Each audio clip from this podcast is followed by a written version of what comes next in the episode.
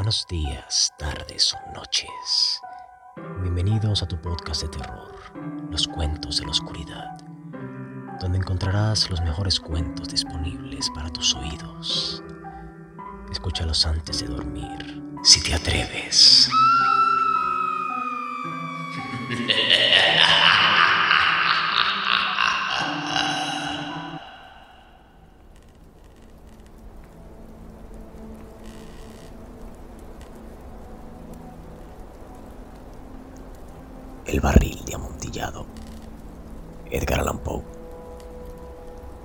mejor que pude había soportado las mil injurias de Fortunato, pero cuando llegó el insulto, juré vengarme. Vosotros, que conocéis también la naturaleza de mi carácter, no llegaréis a suponer, no obstante, que pronunciara la menor palabra con respecto a mi propósito. A la larga yo sería vengado. Este era un punto ya establecido definitivamente, pero la misma decisión aunque lo había resuelto, excluía toda idea de peligro por mi parte. No solamente tenía que castigar, sino castigar impunemente. Una injuria queda sin reparar cuando su justo castigo perjudica al vengador.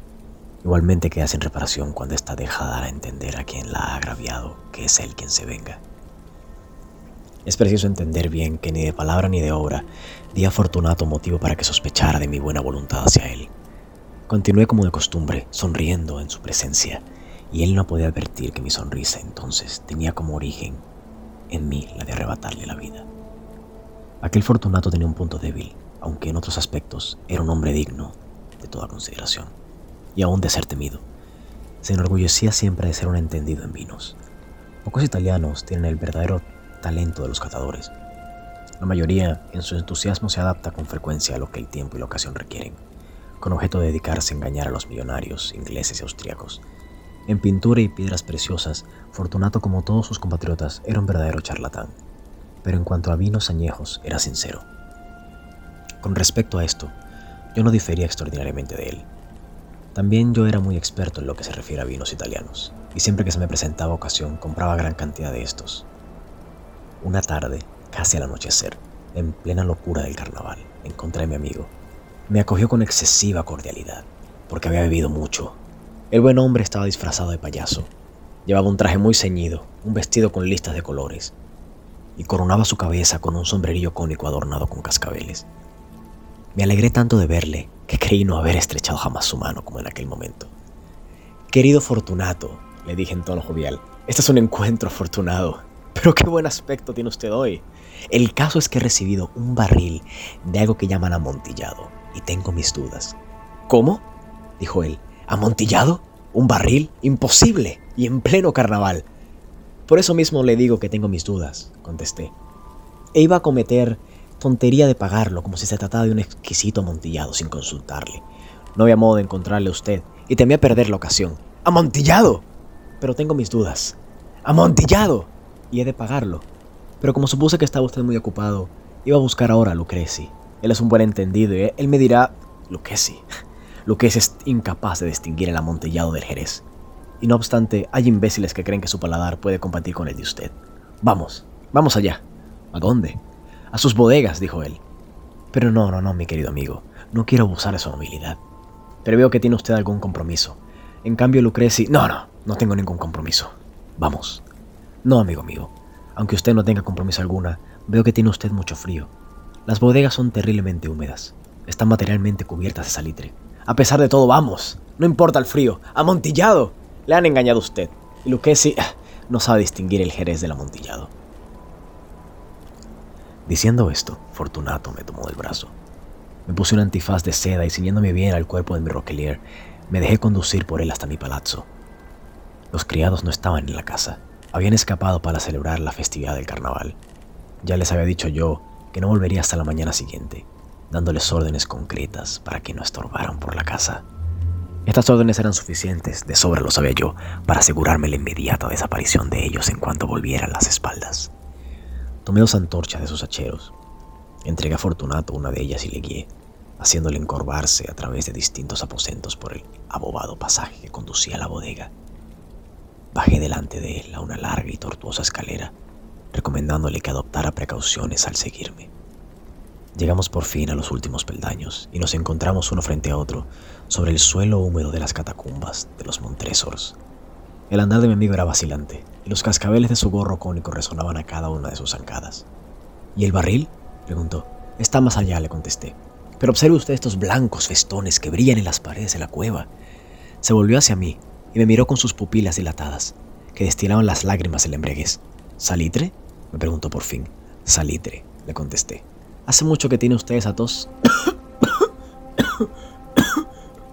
no es nada, dijo por último. Venga, le dije enérgicamente, volvámonos. Su salud es preciosa, amigo mío. Es usted rico, respetado, admirado y querido. Es usted feliz, como yo no lo he sido por mucho tiempo. No debe usted malograrse. Por lo que a mí respecta es distinto. Volvámonos. Podría decir usted enfermarse y no quiero cargar con esa responsabilidad.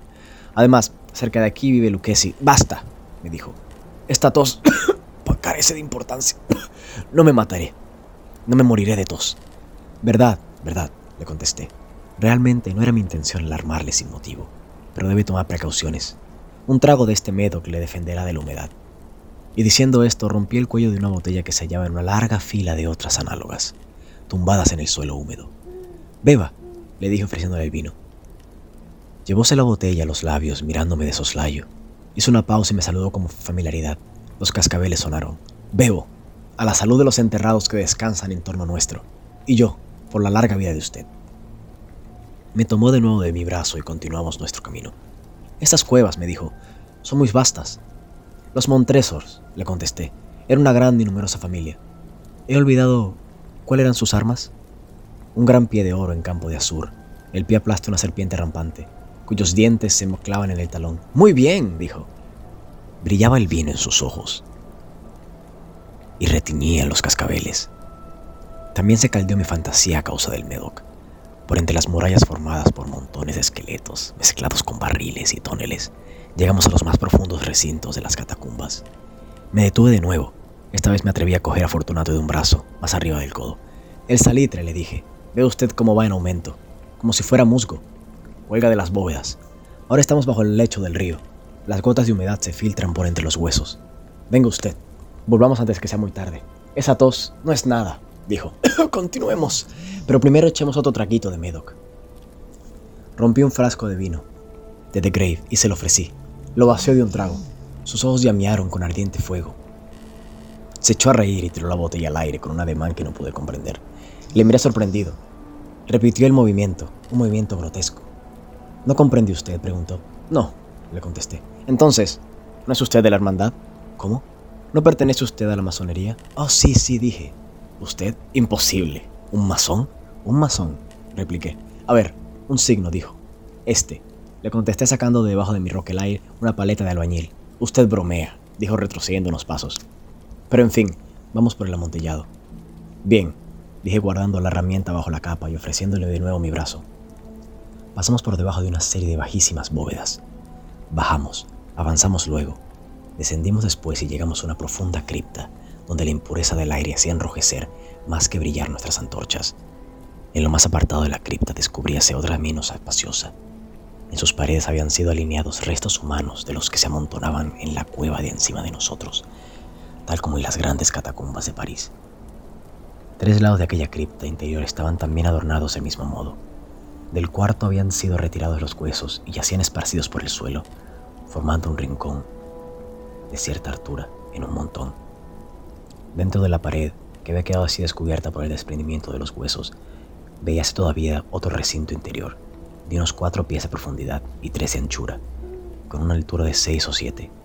No parecía haber sido construido para uso determinado, sino que formaba sencillamente un hueco entre dos de los enormes pilares que servían de apoyo a la bóveda de las catacumbas y se apoyaba en una de las paredes de granito macizo que la circundaban.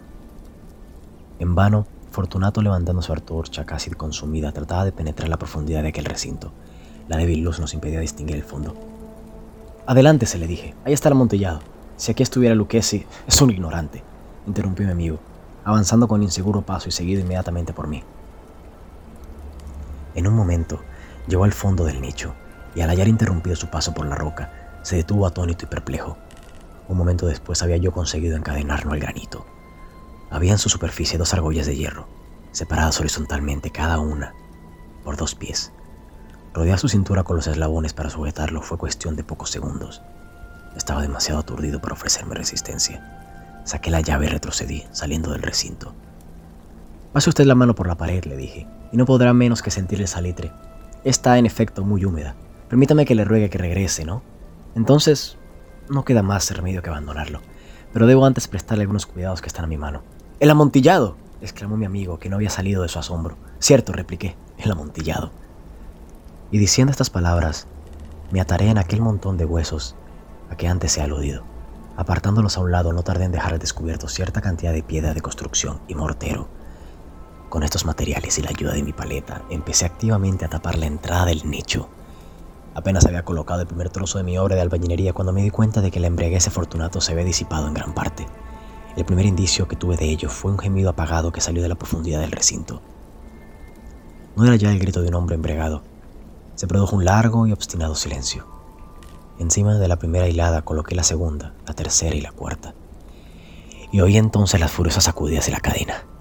El ruido se prolongó unos minutos durante los cuales, para deleitarme con él, interrumpí mi tarea y me senté en cuclillas sobre los huesos.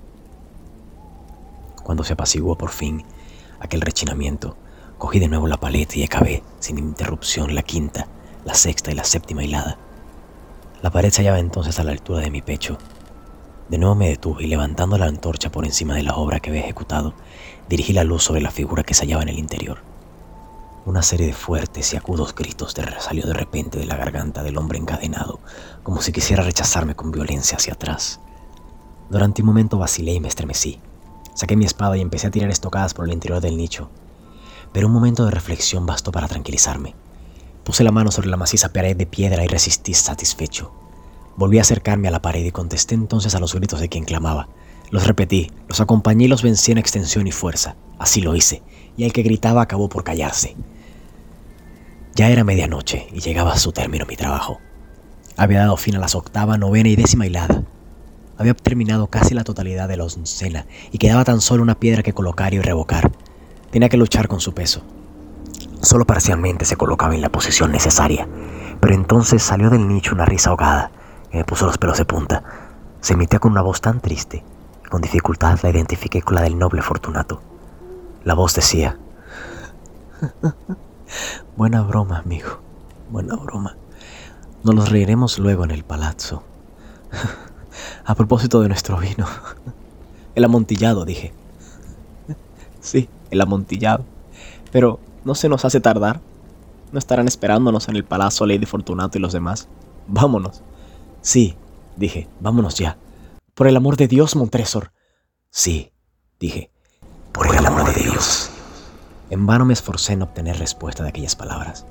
Me impacienté y llamé en alta voz. ¡Fortunato! No hubo respuesta y volví a llamar. ¡Fortunato! Tampoco me contestaron. Introduje una antorcha por el orificio que quedaba y la dejé caer en el interior. Me contestó solo un cascabeleo. Sentí una presión en el corazón, sin duda causada por la humedad de las catacumbas. Me apresuré a terminar mi trabajo. Con mucho esfuerzo coloqué en su sitio la última piedra y la cubrí con argamasa. Volví a levantar a la antigua muralla de huesos contra la nueva pared. Durante medio siglo, nadie los ha tocado.